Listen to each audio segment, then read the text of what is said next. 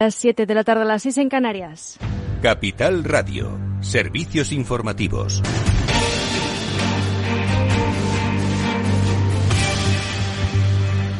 Muy buenas tardes. Eh, noticia de última hora. El primer ministro Mario Draghi dimite después de que el movimiento Cinco Estrellas le haya retirado el apoyo por sorpresa en la moción de censura de este jueves. Javier Luengo, más información. Buenas tardes. Así es, Sofía. Muy buenas tardes. Lo acaba de comunicar el Palacio Chigi, la oficina del primer ministro italiano Mario Draghi dimite como primer ministro. Ya lo ha presentado, ya le ha presentado su dimisión al presidente Sergio Mattarella después de que esta tarde en el Senado el movimiento Cinco Estrellas.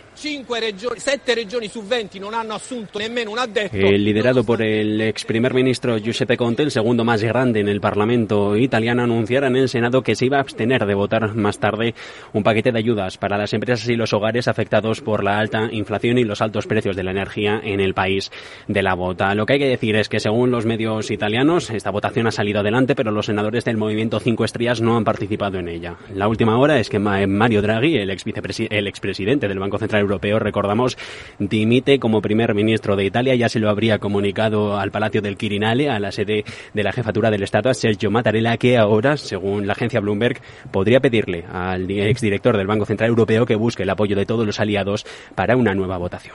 Muchas gracias, Javier Luengo. Y el Partido Popular facilita la aprobación del segundo decreto anticrisis del Gobierno con su abstención. Eso sí, las medidas saldrán adelante gracias al apoyo de H. Bildu, mientras el resto de socios lo ven insuficiente. Desde el Partido Popular aseguran que es un plan insuficiente, incompleto, puesto que carece de medidas específicas para las clases medias, por lo que han decidido no apoyarlo, pero tampoco impedir su aprobación. En este sentido, apuntan que los argumentos para el sentido de su voto son la rectificación de Pedro Sánchez respecto a la bajada del IVA a la electricidad del 10% ya rebajado previamente al 5%, junto con la puesta en marcha de ayudas directas a las rentas más bajas para paliar mínimamente, dicen, los efectos de la inflación.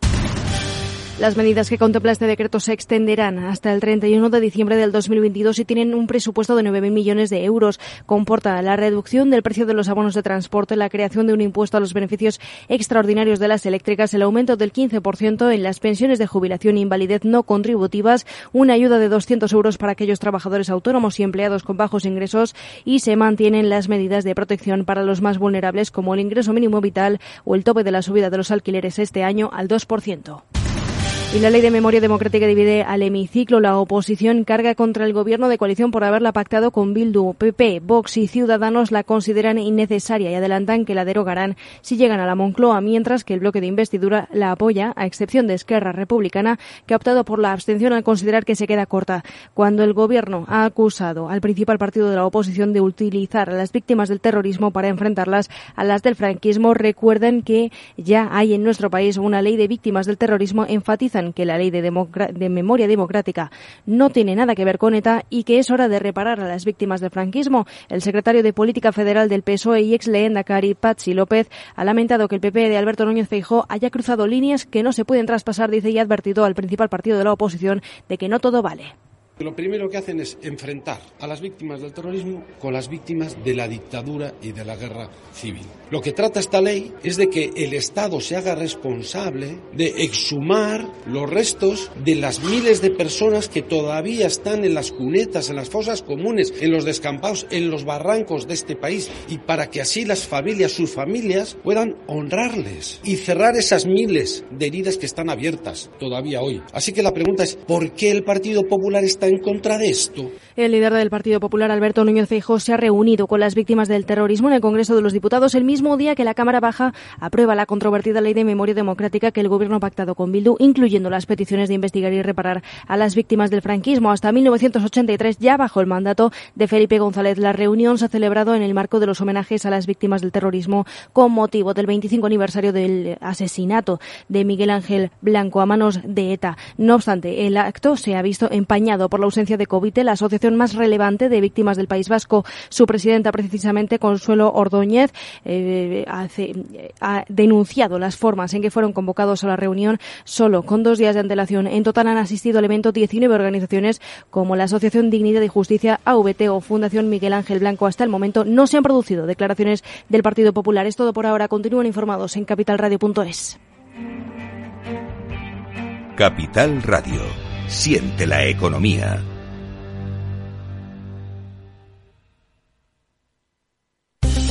Invierte en acciones o ETFs sin comisiones. Tesla, Netflix, Amazon, Banco Santander, Telefónica, miles de acciones de los 16 mayores mercados bursátiles del mundo. Cero euros de comisión hasta 100.000 euros de volumen mensual. Abre tu cuenta 100% online en solo 15 minutos. xtb.es. Riesgo 6 de 6. Este número es indicativo del riesgo del producto, siendo uno indicativo del menor riesgo y 6 del mayor riesgo. Esto te estás perdiendo si no escuchas a Rocío Arbiza en Mercado Abierto. Hernán Cortés, socio fundador de la gestora Olea Gestión y cogestor del fondo Olea Neutral. Además de la multitud de activos, el multiactivo tiene esa función fundamental que es descartar los activos que no aporten valor a la cartera. Eso no pasa en los fondos mixtos. Un fondo mixto siempre va a tener bonos de gobierno lo tendrá en, proporciones mayores o menores, en función de cómo tengan las expectativas, pero nunca abandonará una clase de activo tan importante como el fondo de gobierno, o una clase tan importante de activo como la bolsa americana. Mientras que un multiactivo, si realmente lo es, como nosotros, o sea, nosotros no tenemos bonos de gobierno en la cartera. Como en este momento vemos que no nos aporta ninguna rentabilidad y solo nos aporta riesgo de caída de precios, ¿para qué voy a tener ese activo? Mercado Abierto con Rocío Arbiza.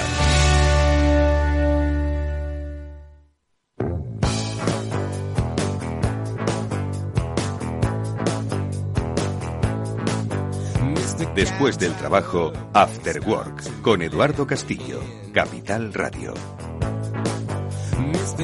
Buenas tardes amigos, bienvenidos a este After Work. Ya comienza este programa, hoy el último de la semana, en el que vamos a hablar de un concepto nuevo que yo creo que os va a ayudar mucho, no solo ahora que viene un tiempo de descanso en el que seguro que hacéis propósitos de enmienda, de enmienda física y de salud, sino también para el resto del año.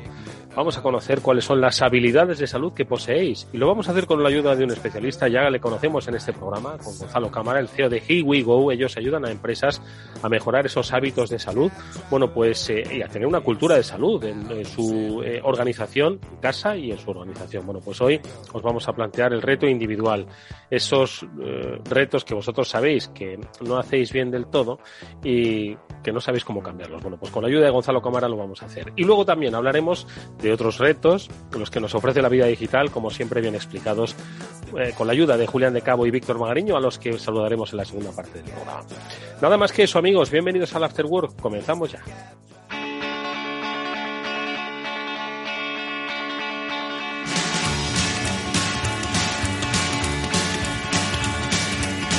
Bueno, como os proponíamos al principio del programa, hoy vamos a, enseñaros habilidades. Ya sabéis que las habilidades siempre se aprenden, las comunicativas, las habilidades sociales también, sí, se aprenden las habilidades sociales. Bueno, pues hoy os vamos a enseñar a eh, implementar habilidades de salud. De hecho, es un nuevo concepto que posiblemente nunca habíais trabajado antes. Y es un concepto que han acuñado desde Here We. Ya les conocemos a ellos, ayudan a muchas empresas que tienen además un ecosistema laboral muy amplio a que tengan unos buenos hábitos de salud tanto dentro como fuera de la organización, porque al final todo eso es rendimiento para el trabajo. Bueno, pues hoy les vamos a pedir que con esa experiencia nos ayuden a entender cómo podemos ser un poco más eh, constantes y habilidosos con nuestra salud. Y es que todos somos conscientes de que queremos estar sanos. Ahora, ¿Hacemos todo lo posible para estarlo? Bueno, pues es algo que le vamos a preguntar a Gonzalo Cámara. Él es eh, socio fundador de Here We Go, nos vuelve a acompañar en este programa. Gonzalo, ¿qué tal? Buenas tardes, ¿cómo estás?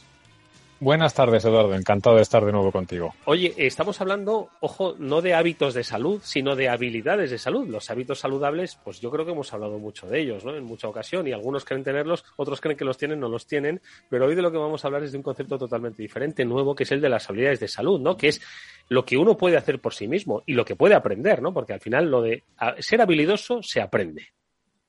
Sí, pues al final eh, es, por un lado, como tú bien dices, algo que hay que aprender, pero que eh, muchas veces cuando hablamos de salud y de cualquier otra cosa, se nos plantea mucho más el qué tenemos que hacer, que por supuesto es una cosa muy importante, pero no siempre se nos dice el cómo. Y dentro de la salud, pues eh, pasa muchas veces esto. Tenemos muy claro qué cosas deberíamos hacer, qué cambios deberíamos introducir en nuestra vida, eh, qué tendríamos que empezar a hacer o qué deberíamos dejar de hacer, pero luego la realidad es que nos cuesta mucho introducir nuevos hábitos o quitarnos de aquellas cosas nocivas. Y, entonces el kit de la cuestión está en el cómo, eh, eh, qué, habilidades necesitamos para llevar a cabo esos cambios que queremos llevar en nuestra vida. Yo creo que habéis analizado pues esa, esa especie de, de estado que tenemos todos que decir, madre mía, ¿cómo me he pasado con esta comida? Sabías que era una comida en la que te podías pasar, eras consciente de ello y sin embargo lo has hecho. Y dices, no repito más. a los dos días estás repitiendo un atracón eh, semejante, ¿no? U otro tipo de, o sea, no quiero ir siempre al exceso, ¿no? Pero hábitos que dices, quizás debería dormir un poquito más, ¿no? Ayer me quedé viendo series hasta las 3 de la mañana y al final he dormido cuatro horas, hoy me acuesto temprano. Pues terminamos la temporada. Entonces, somos conscientes de que debemos cuidarnos un poquito más y, sin embargo, no acabamos de, llegar a rematarlo, Gonzalo. Así es, la, teoría por lo general nos la sabemos muy bien y, luego lo que nos falla efectivamente es la práctica, lo cual tiene un problema añadido, que es que hacemos cosas que no nos vienen bien y luego además tenemos un sentimiento de frustración, de culpa, eh, que, encima lo, lo, embrolla todo más. Y más cuando aún teniendo esas sensaciones negativas, aún así persistimos en, esos hábitos eh, negativos o, que no corregimos esos hábitos. Y, entonces, pues bueno, es, eh, muy importante el saber por qué estamos haciendo ciertas cosas. Eh, que nosotros nos, nos, basamos en cuatro, en cuatro habilidades principalmente, concentramos en cuatro habilidades de la salud para transformar los cambios de hábitos porque son las cuatro, los cuatro elementos que nos van a, ayudar a hacer esos cambios. Y el primero de ellos eh, es el de la autoobservación, ¿no? El autoconocimiento. Vale, entonces, pues oye, me acuesto muy tarde, ¿por qué me acuesto muy tarde? Eh, pues seguro que tiene un premio para mí el, el no irme a la cama una hora, porque si no, no lo haría. Entonces, muchas veces tenemos que abrir un poco ese melón de autoobservación eh, que va más allá de, qué es lo que hago, sino a veces por qué lo hago, ¿no? ¿Qué, hay detrás de, las cosas que estoy haciendo? Claro, exacto. no sé, el premio o, de lo que huyes. Porque te dice una cosa, qué mejor premio que dormir, ¿no?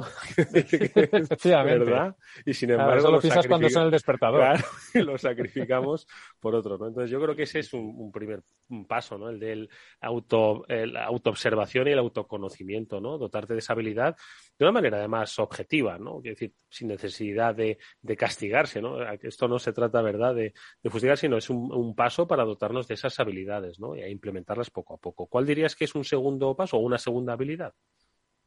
Pues una segunda habilidad es la fuerza de voluntad, que es, que es otra que es, mm, es eh, eh, muchas veces el talón de Aquiles para, para muchos, ¿no? Porque decimos, jo, pues es que no tengo fuerza de voluntad, es que empiezo las cosas pero nunca las acabo, me apunto al gimnasio y a la semana ya no voy, etcétera. Y, ahí hay una cosa muy importante y que no siempre se tiene en cuenta o muy pocas veces tenemos en cuenta y es que al final la fuerza de voluntad se basa eh, o el secreto para tener una buena fuerza de voluntad es que lo que hagamos eh, resuene en nuestro interior, no sea algo realmente que lo hacemos porque nosotros creemos que lo tenemos que hacer y muchas veces donde fallamos con la fuerza de voluntad es cuando nos ponemos metas que nos vienen de fuera, que otros mm, directa o indirectamente nos proponen o nosotros asumimos las metas de otros y al final lo que tenemos que hacer, que es ese segundo paso después del autoconocimiento y la autoobservación, si me, me conozco mejor y me observo mejor, me va a permitir identificar mejor cuáles son mis necesidades y con qué cosas yo puedo eh, tener más éxito y a partir de ahí mm, mi fuerza de voluntad va a ser mayor porque las metas que me voy a marcar van a estar mucho más relacionadas conmigo. Y, ese es un poco, eh, ese sería un poco la secuencia, ¿no? Después de conocerme la fuerza de voluntad, pero si hay, si no hay un planteamiento previo, la fuerza de voluntad mm, se va a chocar contra un muro. Tercera habilidad, ¿Cómo desarrollamos? Hemos hablado de autoobservación, fuerza de voluntad, irnos poniendo pues una serie de objetivos, ¿vale? O sea, que decir que al final la fuerza de voluntad es algo que todos tenemos que trabajarnos en nuestra medida, ¿no? Entonces, tercer paso, ¿cuál sería, Gonzalo? Pues mira, ahí entra también la creatividad, la creatividad, la, imaginación, el, el, como se dice, como dicen a veces en el mundo anglosajón, pensar fuera de la caja, ¿no?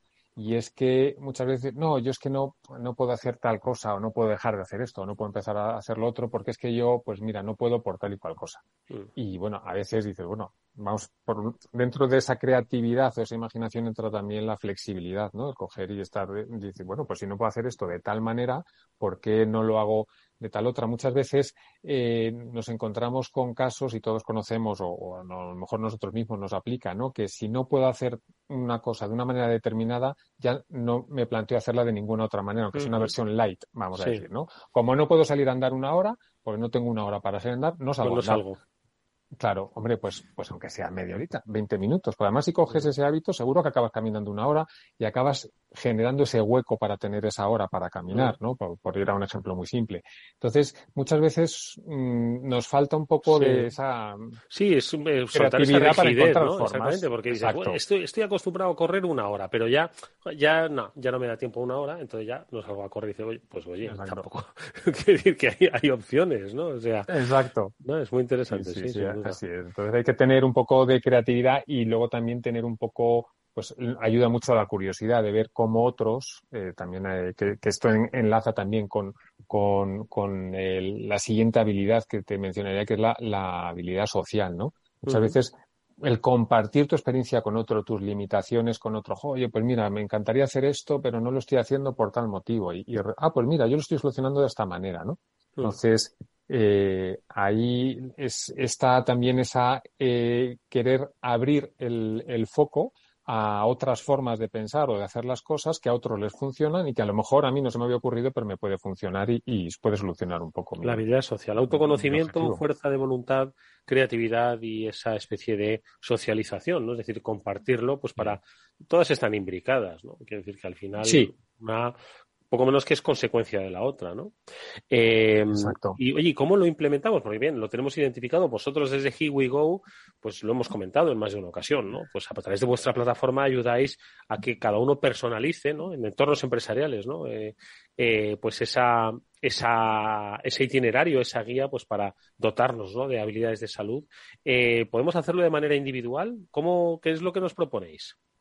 Claro, pues mira, ahí por ejemplo, eh, para empezar con esa autoobservación, al final, por hacer una gran distinción, tenemos eh, cuando observamos nuestra salud y cuando queremos hacer cambios pueden tener un enfoque más físico, vamos a decir, un poco más relacionado con, con nuestro bienestar a nivel muscular, articular, etcétera. Y luego está la otra parte también muy importante que es la parte emocional. Entonces, al final, ese primer paso de autoobservación en el que acompañamos nosotros a los usuarios de, de nuestra plataforma es a, a, identificar dónde está tu problema. Tu problema es que te duele el codo y eres una persona que trabaja todo el día con el destornillador en la mano o, o, o tienes eh, un problema de estrés porque tienes conflictos, bien sean profesionales o bien sean personales, y no los resuelves adecuadamente, no los gestionas bien. Vale, pues primero identifica dónde está tu problema, ese autoconocimiento te va, te va a um, guiar, te va a decir para dónde va el camino, ¿no? El mapa ya le tenemos un poco con una flecha tirando en una dirección. Y luego a partir de ahí, pues vienen los siguientes, eh, los siguientes pasos, ¿no? Pues el, ir identificando herramientas que puedo eh, aplicar para generar eh, las mejoras que quiero, que quiero encontrar. luego, como decíamos antes, por ejemplo, también el tema de, de la creatividad, ¿vale? Esto cómo lo aplico en mi caso, ¿no? incluso una misma, una misma herramienta. Nosotros una cosa que, que si trasladamos a las personas que utilizan nuestra plataforma es estas herramientas te sirven para cualquier problema. Eh, es decir, eh, a lo mejor en tu caso es que tienes estrés por un conflicto laboral, vamos a decir, por una carga excesiva de trabajo, o, o, no, porque en tu trabajo estás fenomenal, pero en casa tienes una situación complicada. Vale. Estas herramientas te van a ayudar cualquier problema de estrés, sea la que sea y en el entorno en el que sea, porque al final si te damos una receta muy concreta para una situación muy particular y luego dentro de dos meses tu situación cambia y tienes otra situación estresante, pero en un ámbito totalmente diferente, y, y, ya aquellas herramientas que te dimos no te valen, pues esas herramientas no son muy útiles. Al mm. final se trata de que sea algo que incorpores a tu acervo eh, de, de, herramientas para la vida y, y, las puedas aplicar en el momento que las necesites. Oye, Gonzalo, estaba pensando, digo, en herramientas, no sé si, si, si entiendo que sí, ¿no? Seguro que te acuerdas de, de, algún plan personalizado. Por ejemplo, hemos hablado del sueño, ¿no? Es que en este mundo en el que hay tantas, eh, tantos estímulos, ¿no? Pues, eh, y siempre decimos, ¿no? Si le preguntas a alguien que hay poco tiempo, por eso siempre uno quiere aprovechar todo el tiempo posible eh, despierto, pues para, yo qué sé, supongo que estar delante de la televisión, pero este luego es uno de los factores, pues, que más impacta en el rendimiento, en el humor, en la alimentación, ¿no? El sueño. Entonces, ¿qué, eh, ¿qué, proponéis desde Here We Go, en este caso, para el, el, concepto de habilidades de salud, las relacionadas con el sueño? ¿Qué, ¿Cómo eh, podríamos hacer ese itinerario de el autoconocimiento, la autoobservación, ¿no? La, eh, la implementación de la fuerza de voluntad, la creatividad? ¿Qué podríamos hacer? pues mira, por ejemplo, en, enfocado con el sueño, por un lado, la autoobservación de cómo me afecta eh, a mí particularmente el tema del sueño. Eh, uno, cómo me levanto, me cuesta mucho levantarme o me levanto de un salto, me levanto tan contento, cómo es mi carácter eh, y mi lucidez el día después de haberme acostado tarde, a lo mejor porque eso me he quedado viendo series en la televisión. Eh, otra parte muy importante y, que por la que tendría a lo mejor que haber empezado, ¿qué he hecho antes de ponerme a ver la tele? ¿Por qué acabo tan tarde a ver la tele? ¿A qué hora ceno? ¿Qué ceno? Eh, tomo estimulantes o tomo cosas que me ayudan a, ir a la calma, eh, ceno en exceso, por ejemplo. Eh, eh, o sea, es un poco qué, cuáles son mis rituales, porque normalmente tendemos a tener unas rutinas o unos rituales y esos rituales muchas veces nos abocan a hacer cosas que luego no nos benefician, ¿vale? Pues vamos a identificar paso por paso qué es lo que hago ¿Y qué cosas puedo modificar? Pues oye, a lo mejor no puedo cenar antes porque no llego antes a casa. A lo mejor sí puedo cenar algo más ligero o seleccionar mejor el tipo de alimentos que me ayudan a conciliar mejor el sueño en vez de que sean excitantes o, me hagan estar más, más eh, despierto, etcétera.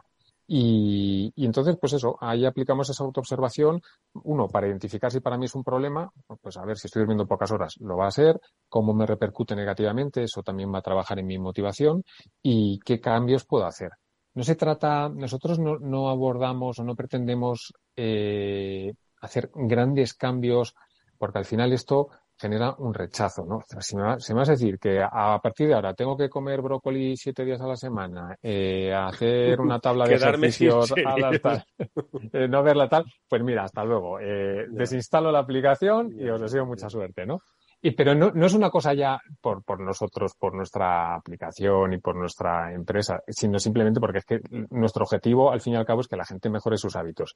Y tenemos que ir poquito a poco. Esto es como ir tirando las cerezas, tiras de una cereza, y resulta que al tirar de una luego se ha enganchado otra y luego viene otra y luego viene otra. Entonces, los cambios tienen que ser progresivos, pequeños, pero de gran impacto pequeñas modificaciones que en nuestro día a día todos podemos hacer. Lo que pasa es que tenemos que identificar dónde está nuestra necesidad y qué cambio podemos hacer y estamos dispuestos a hacer para mm. conseguir esa mejoría. Oye, vamos a recordarle a nuestros oyentes pues esos itinerarios más eh, más prácticos, ¿no? Es decir, cómo pueden hacerlo, porque eh, al final estamos hablando de una plataforma eh, que te acompaña en tu móvil, en tu ordenador, que de alguna forma, pues, oye, de la misma manera que tenemos un calendario de actividades, nuestro correo, nuestro, eh, nosotros consultamos nuestro móvil todos los días para mirar las noticias, los mensajes, las tareas pendientes. Bueno, pues esto es ponerlo también en nuestra tarea, en este caso, destinada a la salud.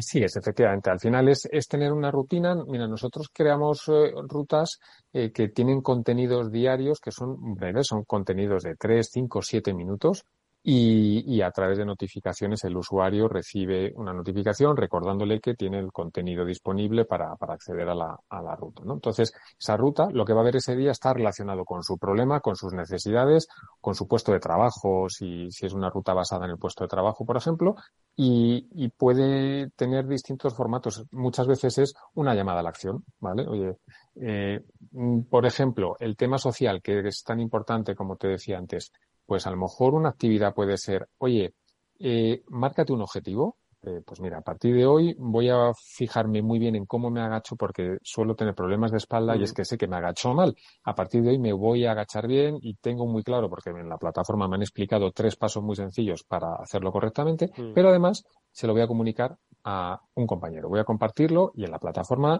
escribes, mira, voy a compartirlo con Pepito. Entonces a Pepito le comunico, oye, mira, a partir de hoy me voy a tal, porque tengo este problema, y esto ya, eh, este, este mm, apoyo social, es un apoyo social y si quieres, en un sentido positivo, una presión social. Oye, pues esto es como cuando dices a un amigo que te vas a ir de vacaciones a tal sitio, pues ya, aunque no hayas hecho la reserva, ya la vas a hacer porque si no vas a quedar mal luego no, no yendo de viaje, ¿no? Es decir, ah, mira este, pues, pues tanto que habla y luego, pues, eh, eh, por un lado, buscamos ese apoyo social, como te decía, que puede ser, mm, eh, te lo ponía como ejemplo de una tarea muy concreta y muy puntual. Al día siguiente, pues puede ser otra tarea eh, u otra píldora relacionada con ese mismo, con ese mismo objetivo. Al final son pequeñas cositas que, pues primero comprendes por qué necesitas algo, segundo, cómo lo puedes solucionar y luego vas teniendo estrategias diarias que te ayudan a integrarlo en tu día a día. Oye, una última pregunta rápida que te hago, Gonzalo, y es, la gente, ¿qué tal? Se, es decir, la aplicación le ayuda, la plataforma le ayuda a cumplir, porque hay gente que se piensa y, se lo cree y de tanto creérselo dicen, no, yo es que soy una persona inconstante y no voy a ser capaz, no voy a ser capaz. ¿Te ayuda? ¿Habéis constatado que el método que vosotros utilizáis eh, es friendly? ¿Le ayuda a la gente a decir, venga, inténtalo? No, no, pasa nada que... A la gente le, ayuda, le ayuda sobre todo mm, una parte muy importante de lo que hemos identificado que, que está detrás del éxito de que sea útil, es que lo que ven está adaptado o adecuado a sus necesidades y a sus inquietudes, ¿no? Entonces, eh, dos personas que aparentemente sean muy parecidas, tengan un mismo puesto de trabajo, una vida muy parecida, pues uno a lo mejor en la plataforma te está diciendo, pues mira, es que mi gran problema es eh, que me duele tal cosa, y otra, pues es que no sé cómo afrontar ciertas situaciones a nivel emocional. Entonces, cuando uno entra y el otro entra, cada uno tiene contenidos absolutamente diferentes, personalizados, y me están hablando a mí. ¿no? No, me han dado aquí un repositorio que está para que todo el mundo y búscate tú algo que te resuene o que te encaje, sino que es esa, esa personalización eh, eh, hace que haya un engagement, como se suele decir, ¿no? Un compromiso del usuario con la plataforma de decir, eh, mm, voy a ver qué, qué, hay de nuevo hoy para mí, porque, porque percibo que esto es para mí, no es para, no es para la gente como yo, no, es para mí. Y ese es, ese es el mayor valor que te podría decir a la hora de, conseguir esa, esa fidelidad de los usuarios. Pues oye, tened confianza en vosotros mismos, lo vais a conseguir y si tenéis dudas, estoy seguro de que con la ayuda de Here vais a empezar a aprender muchas cosas de vosotros mismos que os va a mejorar, por supuesto, no solo vuestra salud, sino vuestro bienestar, tanto en casa como en el trabajo. Es la experiencia que he vuelto a compartir con nosotros Gonzalo Cámara, CEO y socio fundador de Here al que le agradecemos mucho que nos ya ha dado estas lecciones previo al verano, que en este, que los veranos suelen ser eh, épocas de relajación, por supuesto, pero también de dejamos unos excesos y cogemos otros. Bueno, pues en el equilibrio está la clave, yo creo. Gracias, como siempre, Gonzalo. Ha sido un placer escucharte. Un placer. Hasta muy pronto. Si inviertes en bolsa, esto te interesa. XTB tiene la mejor tarifa para comprar y vender acciones y ETFs, cero comisiones hasta 100.000 euros de nominal. Si inviertes en bolsa o quieres empezar, más sencillo e imposible. Entras en xtb.es, abres una cuenta online y en menos de 15 minutos compra y vende acciones con cero comisiones. La atención al cliente es en castellano y está disponible las 24 horas del día. ¿Qué estás esperando? Ya son más de 450.000 clientes los que confían en xtb.es. Riesgo 6 de 6. Este número es indicativo del riesgo del producto, siendo uno indicativo del menor riesgo y 6 del mayor riesgo.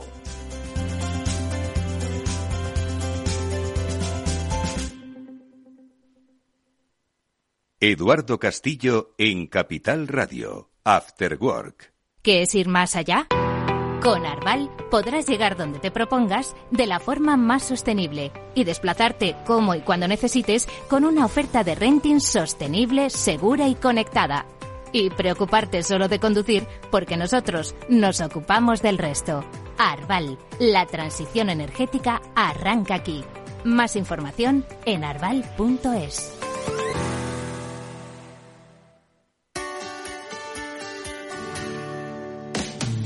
Aquí, en Capital Radio, está el programa más divertido y de mayor influencia en el mundo del capital humano. Todos los viernes a la una de la tarde, únete a Humanos en la Oficina, presentado y dirigido por el speaker internacional Miguel Ángel Pérez Laguna. Un programa donde el talento es protagonista en un formato innovador e irresistible que ya se escucha en 13 países. No te lo pierdas.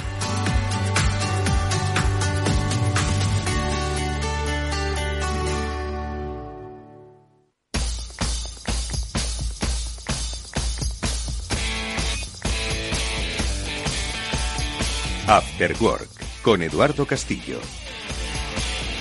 Llegó el momento de hablar de, como siempre, interesantísimas reflexiones con la ayuda de Julián de Cabo y Víctor Magariño, que nos depararán hoy sus lecturas y sus conversaciones. Seguro que muchos eh, temas interesantes que yo suelo inter eh, pues un poco, yo creo que interferir y por eso hoy voy a, creo que, callarme un poco para saludarles. Ya, Julián, ¿qué tal? Muy buenas tardes, ¿cómo estás?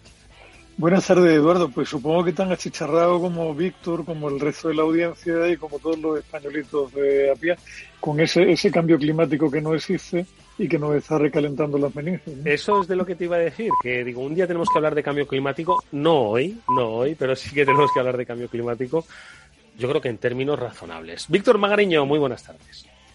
Hola, ¿qué tal? Julián, Eduardo y oyentes, un placer volver aquí, efectivamente con mucho calor pero esto no es una novedad en julio en Madrid. Es decir, yo, yo desde que tengo esa razón, aquí ha hecho un calorín que sí, que seguro que hace algún grado más y, por supuesto que no somos negacionistas. Pero bueno, sí, efectivamente hace mucho calor. Aquí medio sierra lo llevamos un poco mejor, pero, pero bueno, hace, hace mucho calor. Como habrán escuchado los oyentes, habría debate si hablamos sobre cambio climático, pero bueno, yo creo que, insisto, lo dejamos para otro día. Iba a decir yo al principio que no suelo, vamos, no quiero interferir, pero es que se producen noticias que seguro que a vosotros os dejan un poco estupefactos, que es, eh, entre otras cosas, por ejemplo, lo que ha pasado con eh, la retirada de Elon Musk de Twitter, que no sé si para vosotros no os sorprende. Julián pone cara de que no le sorprende. No, me sorprende lo más mínimo, Eduardo. O sea, eh, Elon Musk no es precisamente un prodigio de constancia, digamos, sino que es un hombre bastante impulsivo y bastante poco no sé, bastante poco constante a veces.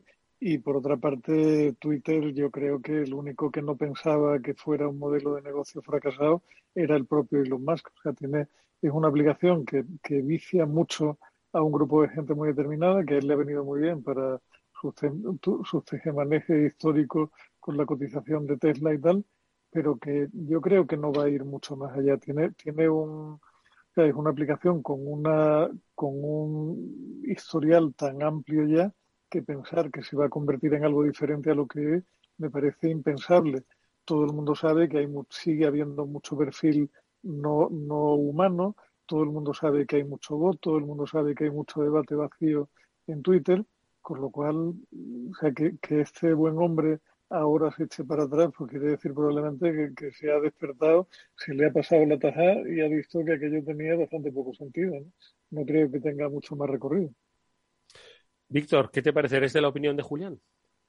Bueno, eh, a ver, la, razón oficial es que hay más robots eh, maliciosos que, lo que habían declarado y al parecer parece ser que Twitter no ha sido capaz de probar lo contrario, ¿vale? Y ahora, bueno, pues eh, ya sabéis el famoso refrán español, pleitos tengas y los ganes. Es decir, se van de cabeza a, juicio y, y, lo que te rondaré morena, ¿sabes? O sea que esto puede, puede acabar en, X tiempo. Pero Víctor, macho, esto es como la escena aquella de Casablanca de aquí se bebe, qué escándalo, ¿no? Pues en fin, o sea, el que a esas alturas del partido se sorprenda, porque en Twitter hay mucho bot y perfil falso echando puñaladas de un lado para otro, no sé, no sé dónde se ha pasado los últimos cinco años. Lo que pasa es que, como, como en todo, hay baremos. ¿no? Yo cuando estaba en Google, yo creo que eh, jamás oí hablar del clickbot, ¿no? De, los, del click o del click fraud. Jamás se oí hablar, ¿no? Alguna vez así, no, se estiman un 5%. Cuando salí de Google empecé a oír todo tipo de estimaciones que lo llevaban hasta el 40-50%. Claro, ¿no? del 5 al 40, pues hay una tal. Eh, al final, ¿dónde lo ponemos? En el 20, en el 25. Claro, eso, eh, cuando lo llevas a millones de dólares, pues estás hablando de mucho dinero. Y, a ver, yo creo que al final, eh, bueno, se sabrá o no se sabrá de, aquí a unos años, ¿vale? Eh, lo cierto es que este, este tipo, pues es realmente un, tipo. Mira, eh, yo ahora estaba leyendo un tema muy interesante, si queréis os lo explico ahora, sobre el autopilot de Tesla, ¿no? Y que es diferente a todo lo demás. Es que es un tío que hace las cosas completamente diferente al resto. Entonces, es un visionario, es un, en fin, excéntrico, llámalo como quieras. Dice que no tiene casa, que se queda donde los amigos. ¿No? En fin, o sea, son cosas de estas que, se nos escapan un poco al, resto de mortales. No sé. ¿Pero qué es lo que estabas leyendo ah, sobre el, piloto automático de Tesla? Bueno, pues eh, como sabéis, eh, uno intenta siempre reciclarse y, ahora acabo de terminar un curso de, Data Science. No sé si lo había comentado ya algún día pasado, ¿no? no, Sí, pues eh, un programa también de, Data Science en, en, The Power Business School y, bueno, eh, muy interesante, muy interesante. No es tan largo como el MBA, pero es muy interesante. Y no se trata de convertirse en un experto, ¿no? Pero se trata de, bueno, sobre todo de ser capaz de afrontar un proceso de, data science o de con ciertas garantías de éxito y sin cometer errores de bulto. Y uno de los, bueno, hay mucho, mucha tela que cortar, ¿no? Un día si queréis charlamos un poco, pero uno de los, de los eh, vídeos largos era sobre el autopilot de Tesla. Entonces, resulta que yo es algo que, lo ignoraba, sinceramente, ¿no? Eh, porque nos hemos quedado en, el Google autónomo, en el Waymo, en la tecnología LIDAR, que yo creo que hemos alguna vez eh, hablado aquí de ella, ¿no? La tecnología basada en un radar que va arriba del coche, con un caperucho. Yo creo que hace poco comentamos a raíz de cuando estuve en, California que había muchos de estos y tal. Bueno, pues resulta que este tío dice, no, nosotros vamos a hacer el autopilot completamente diferente al resto. No creemos en la tecnología LIDAR. Bueno, pues si esto es un estándar, no. Entonces es de una manera que dice, bueno, a ver, ¿cómo lo haces tú? Mira, le pongo ocho cámaras al coche y estas ocho cámaras al coche captan eh, una serie de imágenes y con algoritmos de inteligencia artificial eh, de, deep learning y, de, bueno, básicamente de, inteligencia artificial, pues creo eh, el mismo mundo que es capaz de recrear el LIDAR con, los objetos, con los móviles, con las personas, con los semáforos, con la carretera, con los otros vehículos, eh, pero con un esfuerzo mucho más pequeño y con una capacidad computacional, bueno, más o menos similar, ¿no? Esto tenía sus fallos porque aparentemente te creaba un mapa en 2D muy bueno, pero tenía problemas con la tercera dimensión. Bueno, pues de nuevo, a través de algoritmos de, Deep Learning, lo han perfeccionado y ahora está en un estado de la tecnología que no está todavía lanzada al, consumidor, con lo cual, de nuevo, Eduardo, una pequeña, entre comillas, primicia, pero eh, está a puntito. O sea, estamos ya limando las últimas asperezas, ¿no? Que de, de, repente eso pega un volantazo y no tal. Y de nuevo el tío ha hecho una cosa completamente diferente. Claro, ¿qué pasa? De nuevo, algo que hemos hablado aquí, ha tenido que crear su propio hardware, ha, tenido unos dispositivos que le llaman D1, que a su vez son modulares, que se insertan en una serie de células y que en el futuro serán capaces de crear un mapa tridimensional basado en el input de todos los coches Tesla del mundo, pues básicamente un twin digital del mundo, básicamente. Entonces, claro, luego la gente dice, bueno, ¿y por qué Tesla vale lo que vale y vale más que todo el sector automovilístico? Pues no es por los vehículos eléctricos, es por todo esto. Claro, todo esto detrás, imagínate lo que lleva detrás, una infraestructura del dato, unos algoritmos, mm. decenas de, desarrolladores, y eso es lo que hace que la, compañía valga. Pues mira, el, problema en parte que le veo yo a ese esquema y, al personaje en concreto, lo has puesto tú de manifiesto, Víctor, al utilizar una expresión que no cree en. O sea, ese, este buen hombre eh, es un creyente o no creyente, alternativamente según le dé, en unas cosas o en otras, y eso yo creo que es una posición poco inteligente cuando se trata de tecnología. Al final la tecnología no es un asunto de fe, es un asunto de prestaciones y es un asunto de seguir una evolución y es un asunto de ir mezclando los mejores componentes y las mejores piezas disponibles en cada momento en lugar de apostar claramente por solo una vía y, pensar que esa es la única fórmula posible hacia el éxito. ¿no?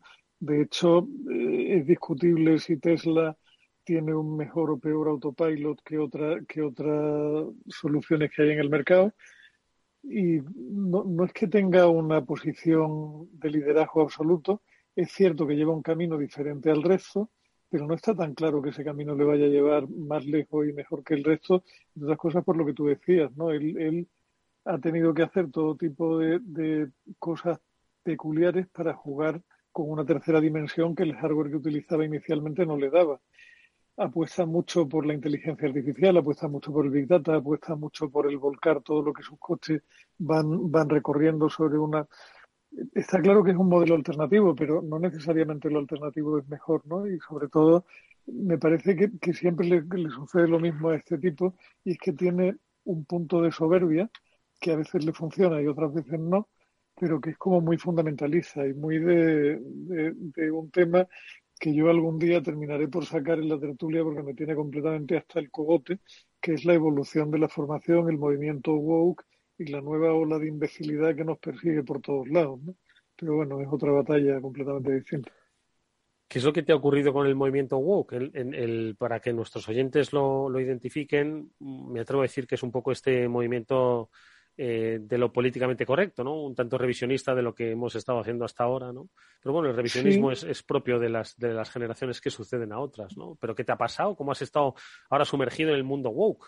No, no, no es que no, estoy sumergido y gracias a Dios no me ha afectado directa y personalmente, pero sí que he tenido últimamente alguna alguna, alguna enganchada dialéctica con gente joven y te da verdadero pavor darte cuenta de la fragilidad absoluta que tienen, ¿no? O sea, y, por alguna razón absurda me tropecé leyendo cosas de estas que uno lee de vez en cuando, me tropecé con un, con un par de artículos que criticaban muchísimo la forma en que las universidades americanas y ahora las europeas están empezando a funcionar, poniendo el dedo en la llaga sobre una cuestión que me parece absolutamente vital, que es donde está la clave por completo, Eduardo, y es que la universidad ha dejado de enseñar a los alumnos cómo deben pensar y está empezando a enseñarles qué deben pensar, lo cual es terrorífico. O sea, la, universidad hoy no es un espacio de debate abierto donde cada uno busca unos argumentos, busca unos datos, construye una opinión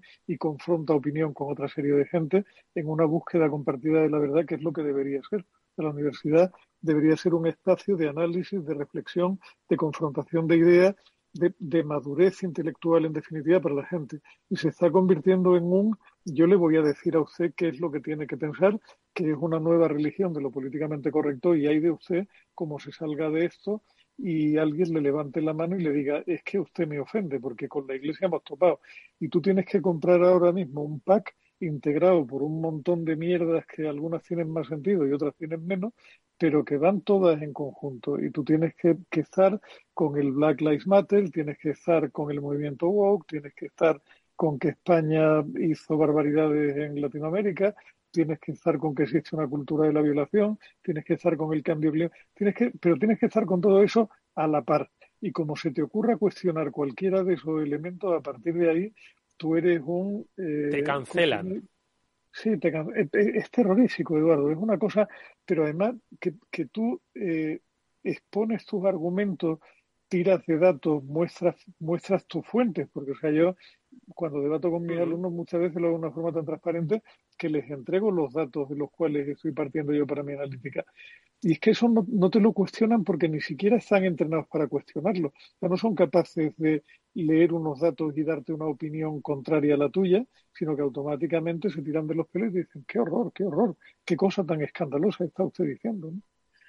Víctor. creo, que, creo que nos va a ir muy mal. ¿no? Sí, yo ahondando en lo que dice Julián, hace unas semanas leía un, un estudio, bueno, un artículo sobre un estudio que ha hecho la Universidad de Harvard, o sea, cuidado, la Universidad de Harvard, ¿eh? que mm, agarraros, iban a revisar todas las eh, supuestamente cosas que habían hecho mal eh, en este sentido del wokeism desde 1636 que existen y le iban a dedicar la friolera de 100 millones de dólares para revisar todo lo que habían hecho mal. Eh, o sea, imaginaros la presión mm. desde 1636 que existe, que existe Harvard.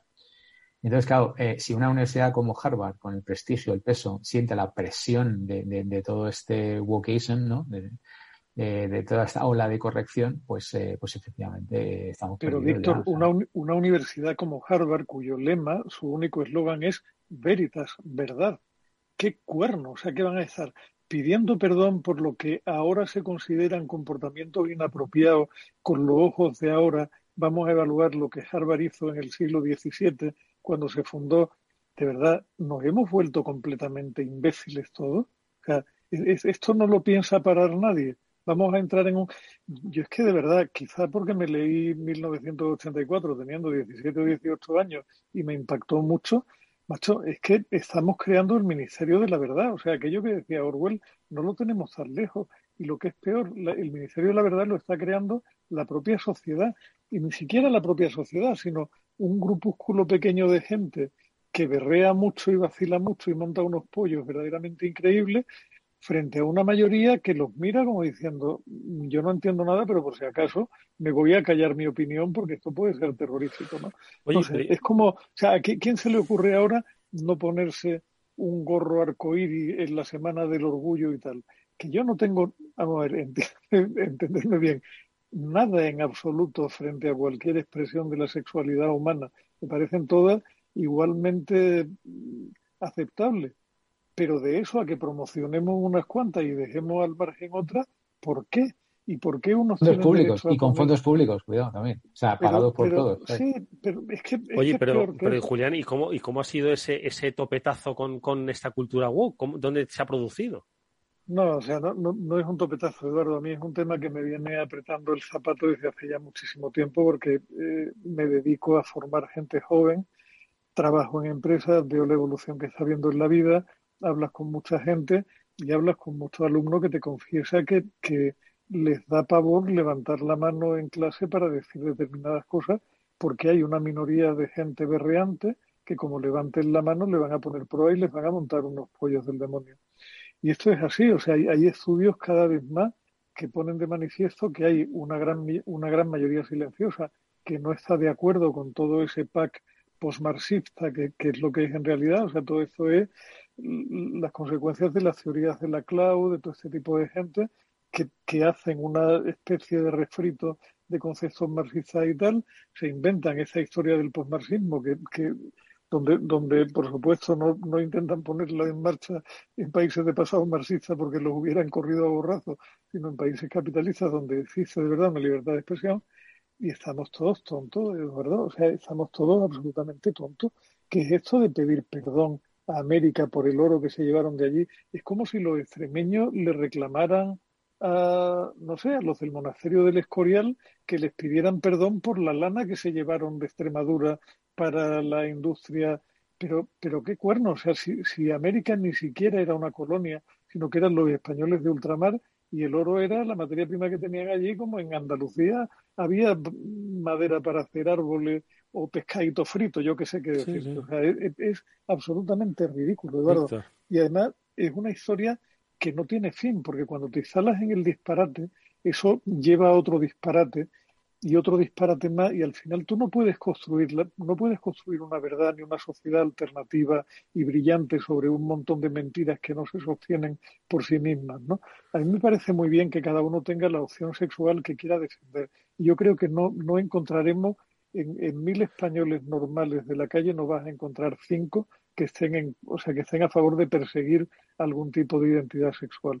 Pero de eso a decidir que cualquier persona puede inscribirse con el sexo que le salga de las narices en un registro oficial y a partir de ahí tenga derecho a ser tratado como tal, me parece simplemente ridículo y me parece que al final pondrá el sistema frente a contradicciones. Cuando ahora se está intentando promocionar que haya más mujeres en consejos de administración, ¿por qué no me convierto yo mañana en mujer registral y exijo mi derecho a figurar en un consejo, como mujer que soy?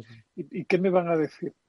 De verdad, e, e, es que es todo tan absolutamente peregrino, Eduardo, pero no se puede levantar la mano contra esto. Ahora le, le, doy paso a Víctor, pero bueno, esto es, es, es fruto de la sociedad digital en la que vivimos. Al final, quiero decir, estos mensajes no calarían tanto ni tan rápidamente si no fuese por estas herramientas digitales que han permitido una viralidad de la comunicación inmediata y una. Pero Eduardo, es que es peor si estamos en la sociedad más abierta, más igualitaria, más limpiamente permisiva que hemos tenido jamás en la historia. O sea, si es que hoy día nadie debate el derecho de otro a vivir su vida como le dé la gana y a poder hacer de, puertas para adentro y de puertas para afuera lo que le dé la gana con el absoluto respeto por parte de todos los demás, ¿qué más, diablo? ¿Qué más? O sea, si, es que, si ya somos todos iguales, ¿qué vamos a hacer? Como en Rebelión en la Granja, unos animales más iguales que otros como hicieron los cerdos al final con aquel Napoleón al frente. Es que vamos a eso completamente. Víctor. A ver, esto es, tremendo, ¿no? Podríamos estar aquí cada, uno contando nuestras anécdotas y tal, pero yo creo que tanto vosotros como los oyentes habéis estado toda la semana preocupados por si habréis sido capaz de ir a la página de la Administración Valenciana, rellenar el formulario y ser capaz de hacer la inscripción registral. Que sepas que, lo he contado en más de un programa, ¿eh? Quiero que lo sepas. Bueno, pues que sepas, Eduardo, que tras ínclitos esfuerzos, tener que llamar al notario, preguntarle el número de protocolo, etcétera, etcétera, intentar descubrir, navegar procedosamente por el, eh, navegador de la página valenciana, conseguir rellenar el formulario, Bien.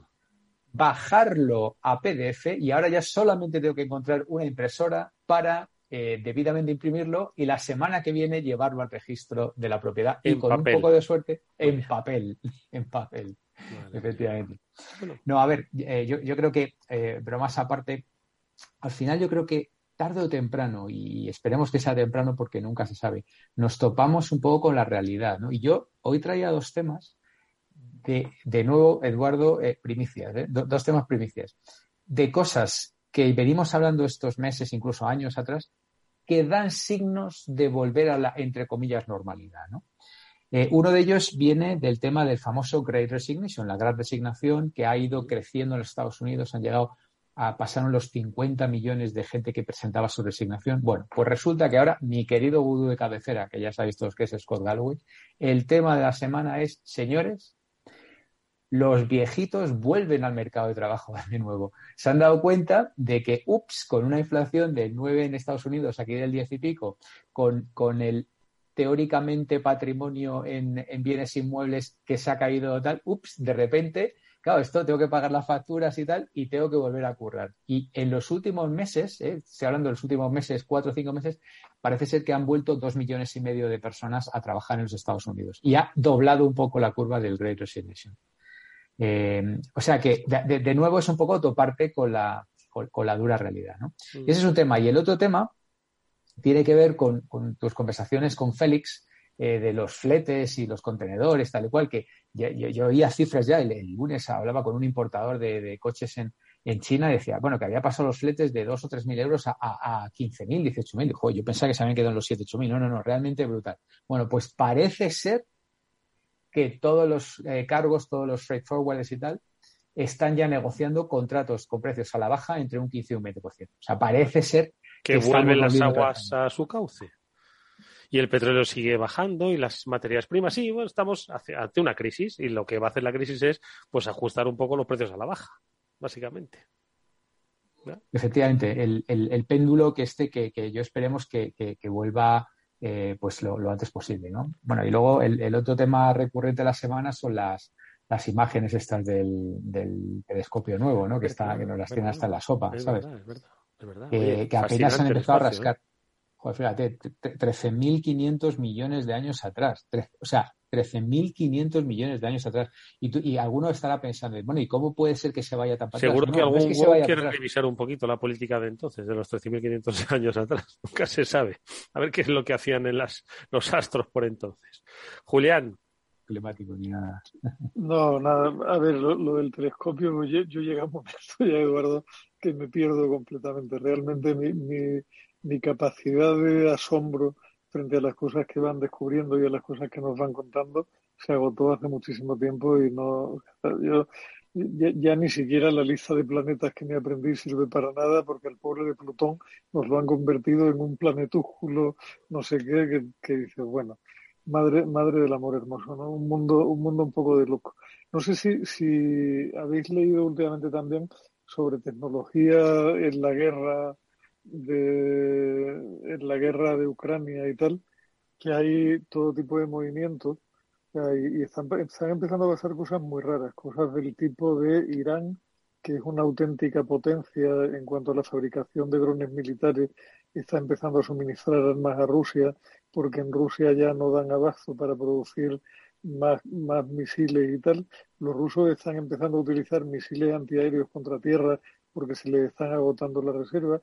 Eh, está empezando a haber un uso de la tecnología curioso ahí, que bueno, ojalá, ojalá sirva para que la guerra termine pronto de una maldita vez, porque está siendo una tragedia grande.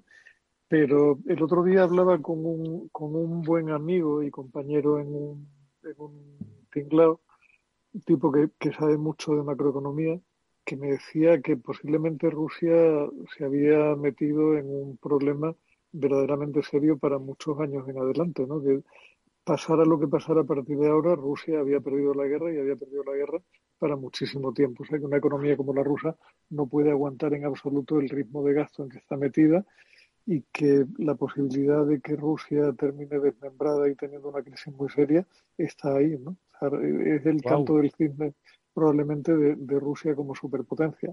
Esto que, que Putin, probablemente Putin quería utilizar eso como una manera de volver a sacar la cabeza y volver a tomar una posición de visibilidad en el mundo y posiblemente le va a salir el tiro por la culata, nunca mejor dicho. Wow, pues sí, Sí, sí.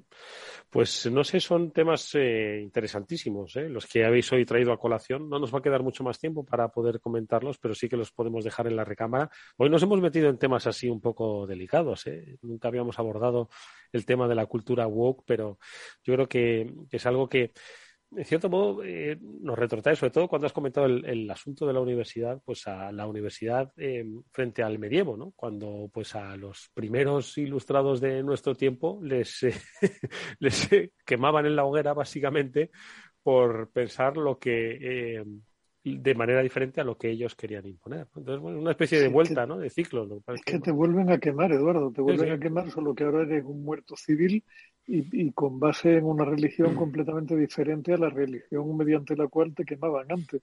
Pero estamos exactamente en el mismo comportamiento. hemos, hemos salido de Málaga para meternos en Malagón y no se dan cuenta. O sea, no, los chicos jóvenes no se dan cuenta de lo peligroso que es el mundo que están empezando a diseñar nos lleva a un tipo de totalitarismo peligrosísimo y no son capaces de verlo porque como no han leído nada, no hay nada que les alerte frente a las consecuencias que tienen las cosas que están haciendo ahora. Es que en realidad, fíjate, has dicho una cosa que es clave. Los chicos jóvenes ahora mismo no saben dónde se están metiendo. ¿Por qué? Porque están en realidad eh, siendo controlados por las grandes élites, que son las que están obteniendo el beneficio social y económico de mover a esos peones con esas nuevas tendencias. Es como siempre una cosa que se basa en el poder y el dinero. Parecemos unos de la conspiración, parece esto un podcast de la conspiración, pero no, es que lo que uno lo que uno lo piense de una manera más o menos sencilla, eh, tiene que estar tiene que estar de acuerdo. Víctor, una última reflexión, 30 segundos.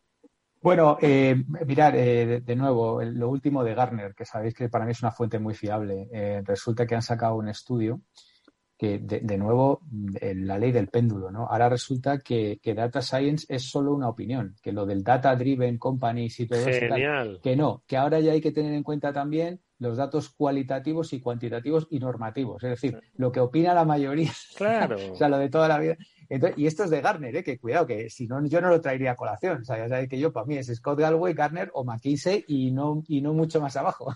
¿Cuántos años llevamos hablando en radio? Porque te lo digo que si ponemos un programa de hace tres años, estamos opinando completamente diferente, madre mía. El, el, el, cómo... Esta es la riqueza, que, que, somos, que somos permeables a, a, las nuevas ideas y que, y que no paramos de, de buscarlo y de leer y de cuestionar lo que, lo, que, lo que en su momento era. Yo creo que esto es la, la riqueza de esta tertulia, ¿no? que constantemente estamos repensando y reposicionando y, revisando todo.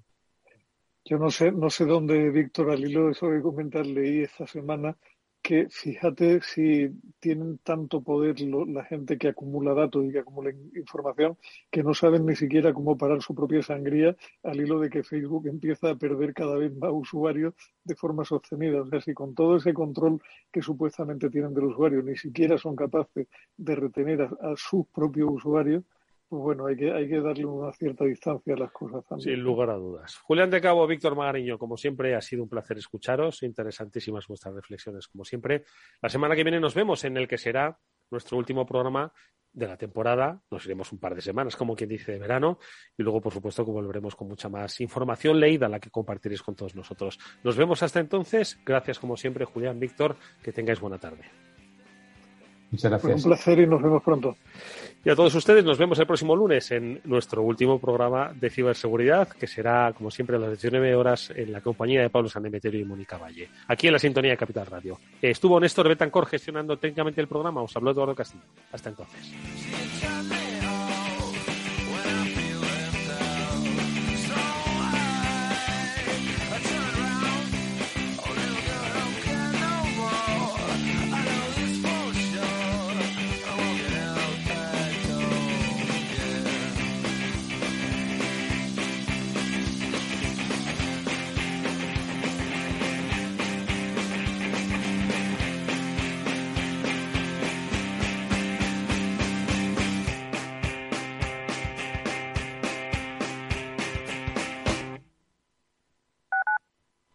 Capital Radio Madrid 103.2. Nueva frecuencia, nuevo sonido.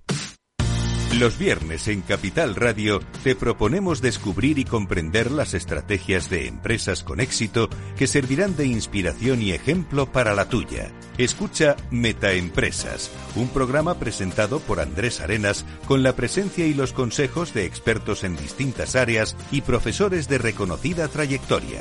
Todos los viernes a las siete y media de la tarde, Metaempresas, Capital Radio.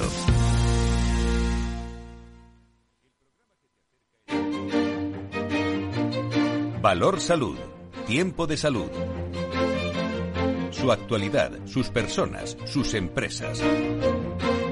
Todos los viernes a las 10 de la mañana en Capital Radio, con Francisco García Cabello.